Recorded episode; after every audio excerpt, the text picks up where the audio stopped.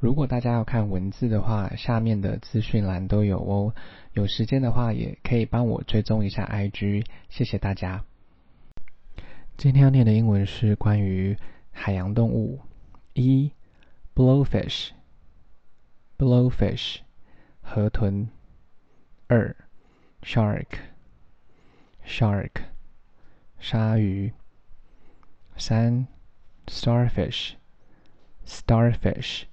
海星，四，sea cucumber，sea cucumber，海参，五，jellyfish，jellyfish，水母，六，flatfish，flatfish，比目鱼，七，swordfish，swordfish，旗鱼，八。 clownfish, clownfish. 小丑鱼。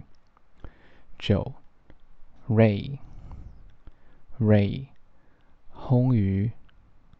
十，seal, seal seal, 海豹。十一，coral, coral 珊瑚。十二，seaweed。Seaweed 海草。三，sea anemone，sea anemone，海葵。十四，sea lion，sea lion，海狮。如果大家有时间的话，再帮我评价五颗星，谢谢收听。